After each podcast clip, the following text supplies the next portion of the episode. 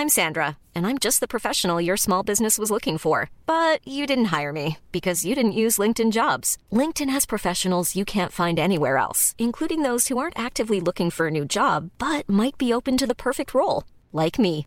In a given month, over 70% of LinkedIn users don't visit other leading job sites. So if you're not looking on LinkedIn, you'll miss out on great candidates like Sandra. Start hiring professionals like a professional. Post your free job on linkedin.com/people today.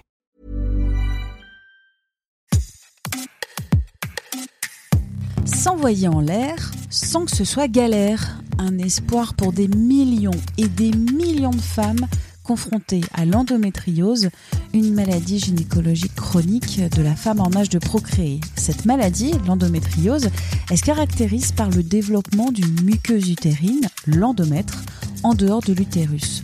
Et son symptôme principal, ce sont des douleurs parfois très très fortes pendant les règles et puis parfois aussi des douleurs pendant les rapports sexuels pénétratifs. Comment vivre une sexualité partagée, épanouie quand on a de l'endométriose? C'est la question de Marie-Rose Gallès, une jeune femme qui a de l'endométriose. Des douleurs au questionnement, des rencontres avec les professionnels à la recherche de méthodes douces pour être soulagée. Elle raconte son expérience, diffuse de l'information sur le blog Endométriose Mon Amour, dans un podcast éponyme, sur Instagram aussi, et elle a publié le livre Endo et Sexo aux éditions Josette Lyon. Marie-Rose Gallès est l'invitée du rendez-vous Tout s'explique, deux minutes papillon. Bonjour Marie-Rose, avant de parler d'endométriose, qui êtes-vous? Alors, je suis euh, atteinte d'endométriose et euh, bah, cette maladie m'a euh, menée à devenir militante pour une meilleure prise en charge de cette maladie. Et l'endométriose, qu'est-ce que c'est? Alors, l'endométriose, c'est des cellules semblables à de l'endomètre. Alors, rappelons que l'endomètre, c'est la muqueuse qui tapisse l'intérieur de l'utérus et qui vont aller former des amas qu'on appelle des lésions à d'autres endroits dans le corps. Et forcément, bah, tout ça, ça devrait pas être là. Donc, ça va créer des dégâts là où c'est. Donc on parle d'endomètre, donc dans le corps euh, des personnes qui ont un endomètre et qui ont un utérus, donc euh, le système reproductif féminin. Alors oui, même si dans la littérature scientifique on retrouve des cas chez les hommes cis, mais c'est cas rare. L'endométriose, il y a à peu près entre une et deux personnes qui ont un endomètre qui sont atteintes de cette maladie. Et 50% de ces personnes environ ont des douleurs pendant des rapports sexuels pénétratifs. C'est une maladie qui est très commune, en fait. C'est effectivement très commun et ce symptôme des, douleurs pendant les rapports, euh, c'est le troisième dans le top 5 des, symptômes et c'est celui dont on parle le moins. C'est un petit peu l'oublié des symptômes. Et pourtant, on va en parler aujourd'hui. Tout d'abord, comment est entrée l'endométriose dans votre vie?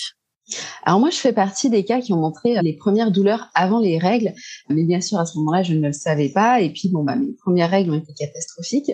Sur une dizaine d'années, les, symptômes sont allés crescendo, mais c'est un petit peu la, théorie de la, la, grenouille que vous balancez euh, voilà dans une casserole d'eau bouillante, elle ressort directement. Puis si vous la mettez dans une casserole d'eau froide et que vous la faites cuire doucement, bah, elle se laisse cuire. Et donc je me suis laissée cuire et puis bah euh, patatras, un jour j'ai un gros souci euh, gynécologique qui va de pair avec une décharge d'œstrogène et euh, là ma vie euh, s'écroule du jour au lendemain, je me retrouve alitée et c'est là que je me rends compte qu'il y a quand même un grand vide dans la prise en charge de l'endométriose et que je, je vais me mettre à creuser la question. Et ensuite, c'est l'histoire d'une quête, d'une longue quête pour trouver des réponses. Exactement, et surtout sur cette question euh, de la sexualité, c'est-à-dire que les, les, gynécologues, quand je leur posais la question, eux étaient formés qu'à la sexualité reproductive, et quand je posais la question aux sexologues, bah, eux n'étaient formés euh, qu'à tout ce qui est euh, blocage psychosocial, mais pas pathologique au sens du terme. Quelles ont été les premières questions qu'on se pose quand on se dit j'ai des douleurs quand j'ai des rapports sexuels? Qu'est-ce qui se passe? Et où vais-je trouver des réponses?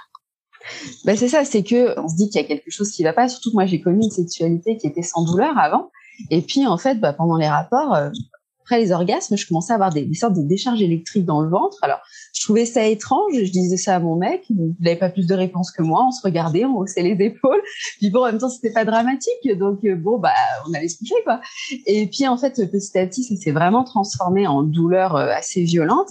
Donc, on se dit qu'il y a quelque chose qui va pas. Mais le tout, c'est de trouver quelqu'un qui a des réponses à ces explications. Et c'est vrai que malheureusement, non seulement j'ai pas trouvé de réponse, voire même dans certaines situations, j'avais des gens qui me mettaient un peu la tête sous l'eau en me disant mais c'est psychosomatique, vous devez pas aimer votre mec. Alors du coup, je commençais à regarder mon mec d'un air bizarre. Je me disais ça se trouve je l'aime pas, tout ça. On se pose beaucoup de questions quand on n'est pas bien entouré, alors qu'on souffre déjà et c'est d'autant plus complexe. Alors concrètement, quel professionnel vous êtes allé voir dans votre parcours pour euh, comprendre ce qui se passait? Bah, le premier réflexe a été de voir un gynécologue, à l'époque, j'étais pas encore diagnostiquée euh, d'endométriose. Et même quand j'étais diagnostiquée, bah, en fait, je me suis rendu compte qu'il s'y connaissait en PMA, mais pas en sexualité. Et, euh, j'ai été voir des sexologues, et à chaque fois, ça fait chou blanc. D'où est venue la réponse, les réponses? Et bah en fait, euh, finalement, euh, les réponses très égoïstement de base, je les ai cherchées pour moi. J'ai créé mon propre programme, j'ai testé des choses, j'ai lu beaucoup de littérature euh, scientifique en anglais pour comprendre déjà avant tout. C'est vrai pourquoi on a mal pendant les rapports quand on a de l'endométriose? Pourquoi cette maladie elle va créer ce symptôme-là. Et euh, forcément, une fois qu'on a compris comment, pourquoi, on peut aller débloquer la situation. Et donc, euh, j'ai commencé à comprendre pourquoi, puis après à mettre en place des choses, à faire des tests. Et puis, euh, bah, c'est là que je me suis rendu compte qu'on était beaucoup à se poser ces questions. Donc, c'est une conférence que je me suis mise à donner souvent. Et on me dit, ah, mais oui, mais tes conférences, elles sont toujours à Paris. Et du coup, bah, c'est comme ça que j'ai fait un livre, parce que le livre, même s'il est au fin fond de la Creuse, vous pouvez toujours vous le faire livrer. Finalement, j'étais mon premier cobaye. Il n'y a pas de recette magique pour avoir une sexualité épanouie avec une endométriose. Néanmoins, il y a quelques conseils. Exactement. Chaque endométriose est différente. Chaque personne est différente. On n'a pas tous les mêmes désirs. On n'a pas tous les mêmes choses qui nous font frémir. Donc, je peux pas dire il y a telle solution qui va marcher à tout le monde. Ça serait trop simple. Il y a des petites astuces, comme déjà comprendre d'où vient cette douleur, parce que le plus souvent dans l'endométriose, on va avoir soit donc des, douleurs à la pénétration qui vont être au fond du vagin, euh, soit des douleurs après orgasme. C'est les deux types de douleurs qu'on va retrouver.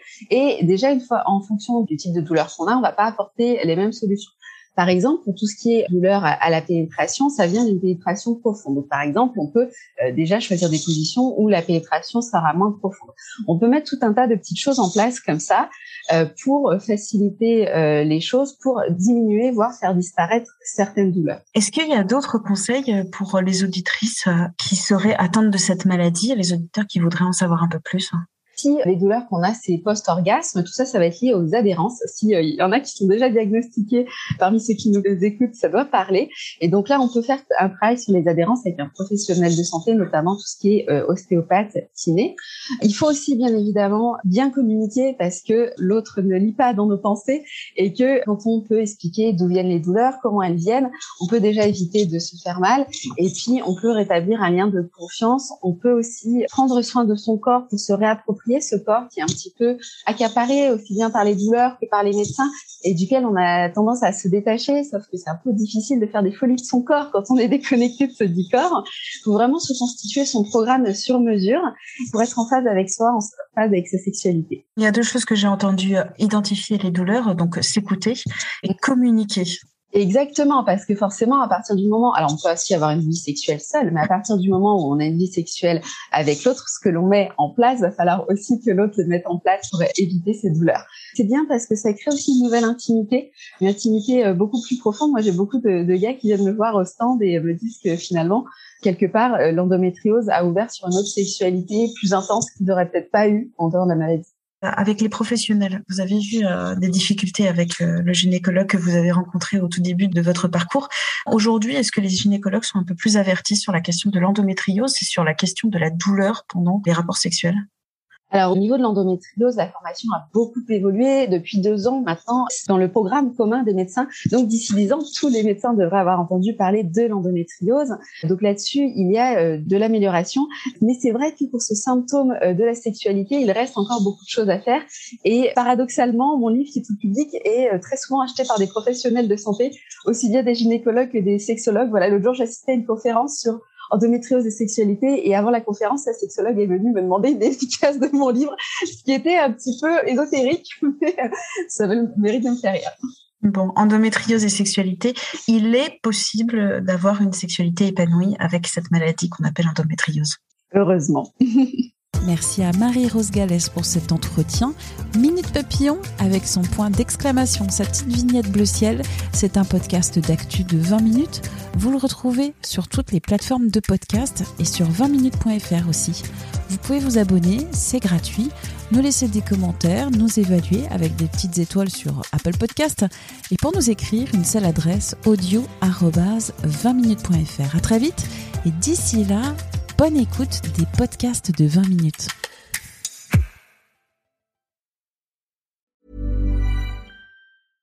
Mom deserves the best, and there's no better place to shop for Mother's Day than Whole Foods Market. They're your destination for unbeatable savings, from premium gifts to show-stopping flowers and irresistible desserts. Start by saving 33% with Prime on all body care and candles. Then get a 15-stem bunch of tulips for just $9.99 each with Prime. Round out Mom's menu with festive rosé, irresistible berry chantilly cake, and more special treats. Come celebrate Mother's Day at Whole Foods Market. Planning for your next trip? Elevate your travel style with Quince. Quince has all the jet setting essentials you'll want for your next getaway, like European linen, premium luggage options, buttery soft Italian leather bags, and so much more. And it's all priced at 50 to 80% less than similar brands. Plus, Quince only works with factories that use safe and ethical manufacturing practices. Pack your bags with high-quality essentials you'll be wearing for vacations to come with Quince. Go to quince.com slash trip for free shipping and 365-day returns. On ne va pas se quitter comme ça. Vous avez aimé cet épisode? Sportif, généraliste, sexo ou scientifique, varié mais toujours bien informé. Découvrez les autres podcasts de la rédaction 20 minutes sur votre application d'écoute préférée ou directement sur podcast au pluriel.20minutes.fr. Et merci de nous avoir écoutés.